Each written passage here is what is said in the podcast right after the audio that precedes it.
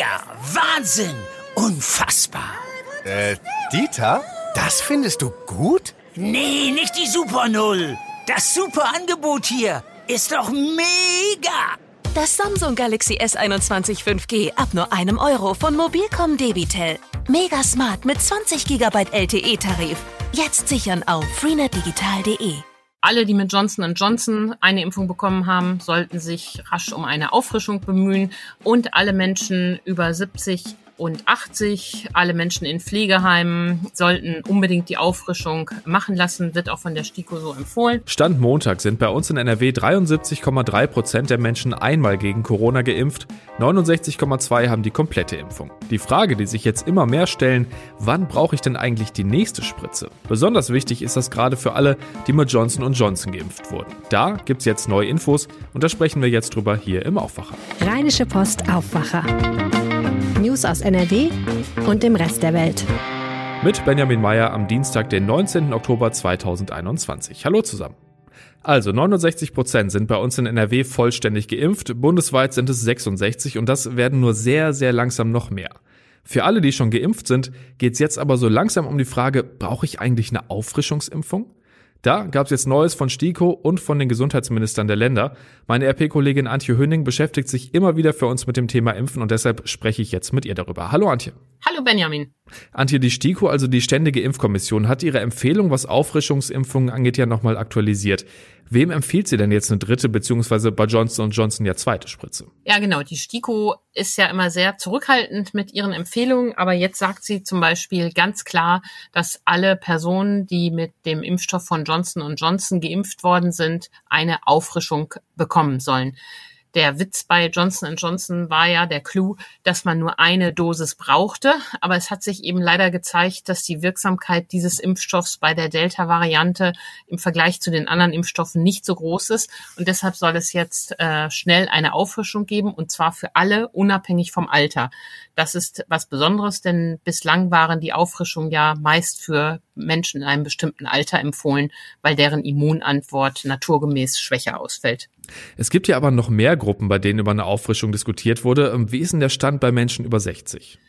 Ja, äh, zu den Menschen über 60 sagt die STIKO leider immer noch nichts, aber die Gesundheitsminister der Länder haben hier ein klares Zeichen gesetzt und haben gesagt, dass sie die Impfung, ähm, die Auffrischungsimpfung für Menschen über 60 ähm, möglich machen, in Klammern sogar empfehlen, weil sie äh, hinreichend belegt sehen, ähm, dass auch für diese Gruppe das sinnvoll ist. Es gilt ja grundsätzlich das Prinzip, je älter die Menschen sind, desto schwächer ist die Immunantwort und desto schneller verfliegt eben auch der Schutz. Und äh, die STIKO hat ja immerhin schon gesagt, erst Menschen ab 80 sollen die dritte Impfung bekommen, in der Regel die dritte Impfung, Johnson Johnson ist die Ausnahme. Dann haben sie gesagt, auch Menschen ab 70 und für die Menschen ab 60 prüfen sie noch. Die Gesundheitsminister haben das aber klar nahegelegt, empfohlen.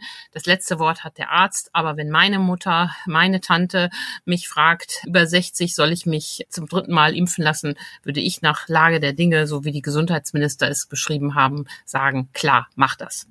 Johnson Johnson haben wir abgehakt. Es gibt ja aber noch einen Impfstoff, der viel diskutiert wurde, nämlich AstraZeneca. Ähm, was weiß man denn da mittlerweile über die Wirksamkeit und wie sieht's da beim Thema Auffrischen aus?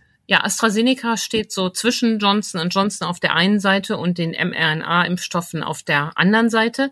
Die Studien zeigen ja ähm, auch bei der Delta-Variante durchaus eine Wirksamkeit. Darum schreibt die STIKO in ihrem gestern vorgelegten aktuellen Bericht nochmal, wer zweimal mit AstraZeneca geimpft ist im richtigen Abstand, der hat auch eine gute, ähm, einen guten Schutz gegen schwere Verläufe, auch bei der Delta-Variante.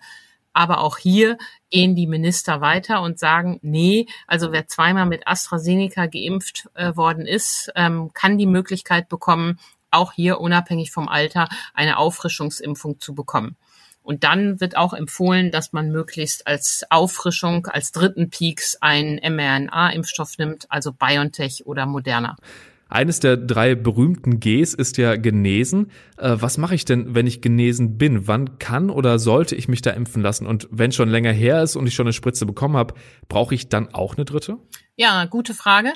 Wer an Corona erkrankt ist, dem empfiehlt die STIKO eine Impfung. Und zwar auch nicht so schnell, sondern nach sechs Monaten, weil der Schutz, den der Körper natürlicherweise nach einer Infektion aufbaut, der hält sechs bis zehn Monate. Und darum sagt die STIKO, sechs Monate nach der Infektion soll man eine Auffrischung geben. Und zwar sechs Monate nach einer nachgewiesenen Infektion mit PCR-Test nachgewiesen gerade jetzt kursieren ja viele Erkältungskrankheiten und womöglich hält sich der ein oder andere auch für Corona infiziert, obwohl er einfach nur eine schwere Erkältung hat. Gleichwohl ähm, gilt auch in diesem Fall, wenn das länger her ist, sollte man es auch unbedingt machen, um den Schutz zu erhalten. Das ist übrigens auch wichtig für das Zertifikat, was ja so ein bisschen das Ticket in die Freiheit ist. Wer nur genesen ist, gilt noch nicht als G, sondern damit man den ordentlichen Status da hat, braucht man genesen und einmal geimpft. Das bescheinigt einem dann zum Beispiel die Apotheke und dann erhält man das wertvolle Zertifikat, das den Zugang zu vielen Veranstaltungen ermöglicht, ohne dass man einen Test vorlegen muss. Gilt man denn eigentlich auch weiter als vollständig geimpft, wenn man es erstmal bei den zwei Impfungen belässt oder bei Johnson Johnson halt bei einer? Oder könnte das auch noch hochgesetzt werden? Ja, man könnte ja denken, wenn jetzt empfohlen wird, sich zum dritten Mal impfen zu lassen, muss man es auch tun. Ähm, und da wurde schon auf einer früheren ähm, Konferenz von Spahn klar gesagt, das Zertifikat gilt weiter. Wer zweimal mit den drei klassischen Impfstoffen geimpft wurde, ist und bleibt vollständig geimpft und erhält sein Zertifikat auch weiterhin. Das Angebot der dritten Dosis ist freiwillig zusätzlich und ändert am Impfstatus nichts. Also kurzum, das Zertifikat ist und bleibt gültig nach zwei Impfungen beziehungsweise nach einer Impfung bei Johnson Johnson. Wenn man das jetzt alles so hört, dann könnte man ja auch auf die Idee kommen, okay, ich gehöre zwar zu keiner der Gruppen, aber vielleicht sollte ich mir auch eine Auffrischungsimpfung holen. Ähm, wie ist denn das jetzt, wenn ich, sagen wir mal, zweimal BioNTech bekommen habe?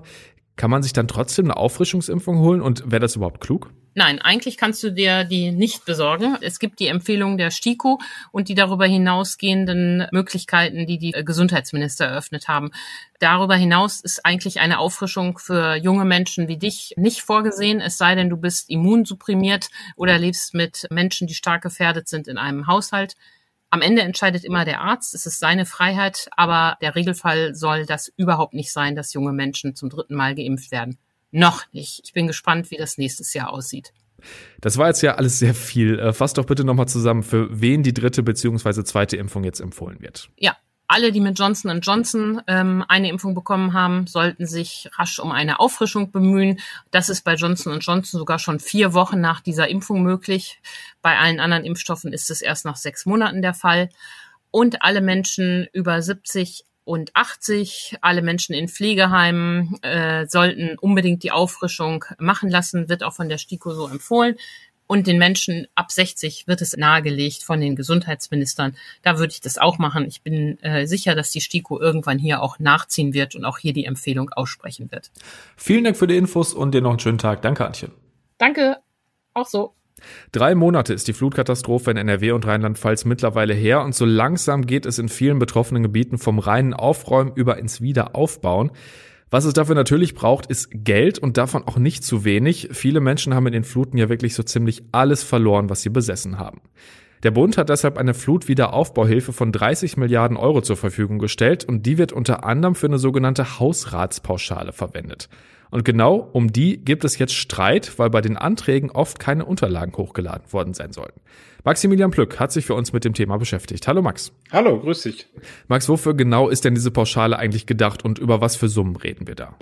Also das ist eine Pauschale, die für den Hausrat der betroffenen Haushalte da vorgesehen ist. Das heißt also, dazu zählen die zur Haushalts- und Lebensführung notwendigen Möbel, Geräte und sonstigen Bestandteile einer Wohnungseinrichtung soweit sie nicht über den angemessenen Bedarf hinausgehen. Und ähm, da sind auch konkrete Summen in der Förderrichtlinie des Landes vorgesehen. Das heißt also, wenn ich ein Single-Haushalt bin, dann stehen da 13.000 Euro drin. Äh, bei Mehrpersonenhaushalt ist es so, für die erste Person gibt es 13.000 Euro, für den Lebenspartner oder äh, den Ehegatten gibt es dann nochmal 8.500 Euro und für jede weitere zu diesem Haushalt zählende Person äh, sind dann nochmal 3.500 Euro vorgesehen. Also da kommt ein kleines Sümmchen schon zusammen. Jetzt ist der Landesregierung also aufgefallen, dass ihr von vielen Antragstellern Unterlagen fehlen. Äh, was genau bemängeln die jetzt? Genau, also Sie bemängeln erstmal, dass die Leute ähm, einfach nur diesen Antrag gestellt haben, aber darüber hinaus keine weiterführenden Unterlagen da eingegangen sind. Das heißt, da gibt es keinerlei Nachweise dafür, dass eben dieser Hausrat äh, durch die Flut tatsächlich auch äh, beschädigt oder halt eben zerstört worden ist. Was für Unterlagen sollen die Betroffenen denn eigentlich hochladen? Also Kaufbelege werden ja bei vielen genauso von der Flut vernichtet worden sein wie die Gegenstände selbst. Die Landesregierung räumt das auch selbst ein. Sie sagt, äh, Kaufbelege will sie nicht haben. Es würde in der Regel ausreichen, dass beispielsweise Fotos vom Schaden beigefügt werden, also eine Beschreibung der in Verlust geratenen Gegenstände, Schriftverkehr mit der Versicherung oder ähnliches. Das müsste halt eben dem ähm, Antrag beigefügt werden. Und das ist halt eben nicht passiert. Also da haben viele einfach, wie gesagt, nur dieses Antragsformular ausgefüllt, haben gedacht, okay, jetzt äh, überweist mir das Land eben schnell die 13.000 Euro und dann geht's los. Jetzt könnte man ja zumindest, wenn man nicht so tief im Thema ist, äh, bei einer Pauschale davon ausgehen, dass da jeder einen festen Betrag bekommt, auch ohne alles genau aufzulisten, oder? Ganz genau. Und das ist auch die Hauptkritik, die die Opposition jetzt daran übt. Sie sagt, die Landesregierung hat da eben falsche Erwartungen geweckt. Und man muss auch ganz klar sagen, ich habe mir in diesem Zusammenhang jetzt nochmal diese Broschüre genauer angeschaut, die die Landesregierung eben rausgebracht hat. Und wenn man sich das genau durchliest, dann ist da keinerlei Rede davon, dass dort jetzt eben Unterlagen noch beigefügt werden müssen und so weiter, sondern das klingt so nach dem Motto, ich bin betroffen, dann kriege ich eben das Geld, was mir dazu steht. Und was man auch sagen muss, dass es äh, sich bei dieser Pauschale, und auch das ist eben Kritik der Opposition, um Höchstbeträge handelt. Das heißt also, ich kann nicht darauf hoffen, dass ich äh, dann auch wirklich 13.000 Euro kriege, sondern das ist der, der Oberbetrag. Das heißt also, wenn ich einen niedrigeren Schaden als diese 13.000 Euro habe, dann kriege ich auch nur den niedrigeren Schaden äh, bezahlt. Und auch das ist aus dieser Förderrichtlinie und auch eben aus dieser Broschüre nicht klar hervorgegangen. Und das äh, führt jetzt eben zu dieser äh, doch sehr scharfen, beißenden Kritik von Seiten der Opposition. Wie soll es denn jetzt weitergehen? Weil die Leute sind ja schon ziemlich aufs Geld angewiesen. Also das ist die offene Frage. Ich glaube, dass das Land da jetzt nicht von seiner Linie abweichen wird und sagen wird, wir schütten jetzt das Geld in großen Krügen über den Leuten aus, sondern sie werden da schon auch bei dieser Linie bleiben.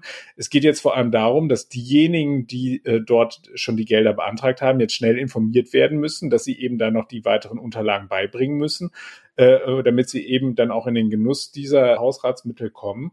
Und ich bin der festen Überzeugung, dass wir demnächst erleben werden, dass die äh, Landesregierung da auch noch mal größer und umfangreicher zu kommunizieren wird, weil diese Pauschale, so wie sie sich am Anfang anhört, ist halt eben doch deutlich komplizierter, äh, als die Landesregierung das über lange Strecken dargestellt hat. Dann sind wir mal gespannt, wie sich das entwickelt. Wir behalten das natürlich für euch im Auge. Vielen Dank, Max. Sehr gerne. Und wir schauen jetzt auf das, was in der Landeshauptstadt gerade wichtig ist, mit den Kolleginnen und Kollegen von Antenne Düsseldorf. Hallo. Hallo, nach der grundsätzlichen Zustimmung bereiten SPD, Grüne und FDP ja jetzt die anstehenden Koalitionsverhandlungen vor. Darüber sprechen wir heute. Dann geht es um barrierefreie Haltestellen in unserer Stadt und dann geht es noch ums Thema Impfen. Die FDP will ihren Freiheitsgedanken in den anstehenden Koalitionsgesprächen mit SPD und Grünen in allen großen Themen unterbringen, zum Beispiel Außenpolitik und Sicherheit, Umwelt oder Digitalisierung. Das sagte die Düsseldorfer Parteichefin Marie-Agnes Strack-Zimmermann im Gespräch mit Antenne Düsseldorf. Sie saß als stellvertretende Bundesvorsitzende auch in der Sitzung, die der Aufnahme von Koalitionsverhandlungen zugestimmt hat. Welche Ministerinnen und Ministerposten am Ende herauskommen, sei bisher kein Thema. Und das ist auch richtig so. Alles andere verwischt die Inhalte und das darf auf keinen Fall sein. Deswegen werden wir uns auch an den Spekulationen, wer was will, es wird ja immer so einiges berichtet, wo man sich die Augen reibt, wenn man es liest, dass das überhaupt kein Thema ist und auch jetzt und heute kein Thema sein wird. Der Verlauf der Koalitionsverhandlungen lässt sich auch mit Hilfe unseres Live-Tickers im Netz verfolgen, antenne düsseldorf.de. Mit der Aldeckagstraße konnte jetzt eine weitere barrierefreie Haltestelle in Düsseldorf in Betrieb genommen werden. Dieser nächste Hochbahnsteig sei ein weiterer Baustein in der Verkehrswende, heißt es von der Rheinbahn. Tanja Marschall hat mehr Infos. Hochbahnsteige würden für einen einfacheren Ein- und Ausstieg und somit auch zu einer Beschleunigung des ÖPNV führen, heißt es. Insgesamt sind mittlerweile 65 Prozent der Haltestellen in unserer Stadt umgebaut. Das Ziel ist, dass irgendwann alle barrierefrei sind. Ab April soll als nächstes die Hesenstraße in Herd umgebaut werden. Schon zum Jahreswechsel wird die Rheinbahn bei ihren Bahnen und E-Bussen auf Ökostrom umstellen. Dadurch sollen pro Jahr 18.000 Tonnen CO2 eingespart werden. Wer mit dem Johnson Johnson Impfstoff gegen Corona geimpft ist, kann relativ einfach hier in Düsseldorf eine Auffrischung bekommen. Aufgefrischt werden sollte aus Sicht der Ständigen Impfkommission mit einem mRNA-Impfstoff. Arne Klü hat weitere Infos. Die STIKO empfiehlt diesen Booster, weil Johnson Johnson Geimpfte statistisch bisher deutlich öfter trotzdem noch erkrankt sind und weil Studien dem Impfstoff eine geringere Wirksamkeit gegen die Delta-Variante bescheinigen. Das Auffrischen geht in Düsseldorf zum Beispiel bei den städtischen Impfstellen im U-Bahnhof Heinrich-Heine-Allee und am Hauptbahnhof, außerdem auch am Impfmobil. Das steht von heute an einige Tage auf dem Gelände der Hochschule Düsseldorf in Derendorf. Voraussetzung für die Auffrischung ist, dass die Johnson Johnson Impfung mindestens vier Wochen alt ist. Und soweit der Überblick aus Düsseldorf. Mehr Nachrichten gibt es auch immer um halb bei uns im Radio und rund um die Uhr auf unserer Homepage antennedüsseldorf.de. Vielen Dank. Und das könnte heute noch spannend werden. Am Hagener Landgericht geht heute der Prozess gegen einen 33-Jährigen weiter, der sich mit gefälschten Zeugnissen als Arzt ausgegeben hat, um das Hagener Impfzentrum leiten zu können. Der Angeklagte hat die Tat bereits gestanden, deshalb könnte das Verfahren jetzt schnell zu Ende gehen. Und heute wird Fußball gespielt. Borussia Dortmund tritt in der Champions League bei Ajax Amsterdam an. Beide Mannschaften haben ihre ersten beiden Spiele gewonnen. Anstoß ist um 21 Uhr. Und zum Schluss der Blick aufs Wetter. Das bleibt heute meist ziemlich grau und immer wieder regnerisch bei 15 bis 18 Grad. Erst am Nachmittag lockert es dann gebietsweise auch etwas auf. Der Mittwoch dann ziemlich mild bei 18 bis 20 Grad. Dabei bleibt es aber ansonsten sehr herbstlich mit vielen Schauern und stürmischen Böen im Bergland. Und das war der Aufwacher am Dienstag, den 19. Oktober 2021. Vielen Dank fürs Zuhören, habt einen schönen Tag und bis dann. Mehr Nachrichten aus NRW gibt's jederzeit auf RP Online. rp-online.de